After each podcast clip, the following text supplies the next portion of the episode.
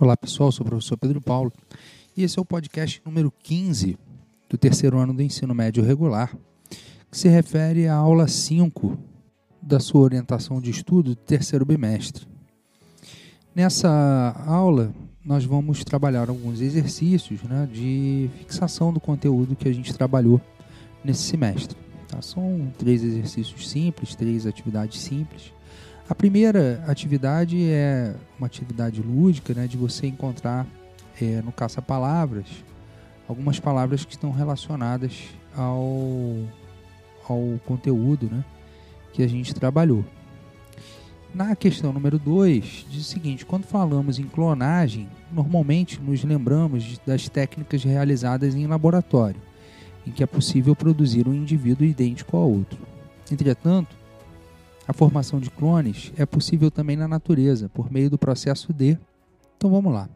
A gente viu nesse bimestre que existe a possibilidade, né, já existem técnicas que te possibilitam então é pegar um determinado indivíduo, né, o, o, material genético de um indivíduo, e colocar numa célula é, reprodutiva, né, num ovócito, e formar um, um clone. Né? A gente viu aí o caso da Dolly, caso da, da Vitória, né, que são animais que foram clonados. A gente falou disso na, no podcast. Enfim, mas na natureza existe um processo né, que ocorre naturalmente em que o indivíduo faz uma cópia genética dele mesmo. Né? Esse processo é a reprodução assexuada. A gente já estudou isso lá no primeiro ano do ensino médio, em que você viu que existem dois tipos de reprodução, a sexuada e a assexuada. Na reprodução sexuada, você tem troca de material genético, então o pai né, e a mãe, entre aspas, né, do indivíduo, é, contribuem com o material genético.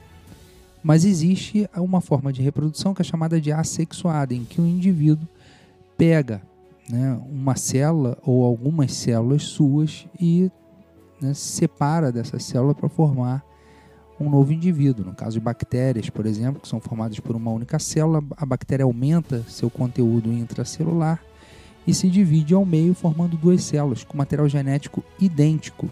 Tá? Então, é, a formação de clones ela é possível né, na reprodução assexuada. Tá, ok? Então, é, seria aí a resposta C, letra C de casa. E a terceira atividade é uma atividade também é, bem interessante de você montar um mapa conceitual com o que a gente estudou sobre hereditariedade. É, o que, que é hereditariedade? Você parte do ponto hereditariedade e vai colocando os conceitos que você aprendeu né, nesse bimestre. Ok?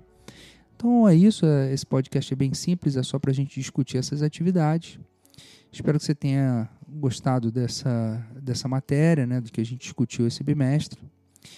Um forte abraço e até a próxima.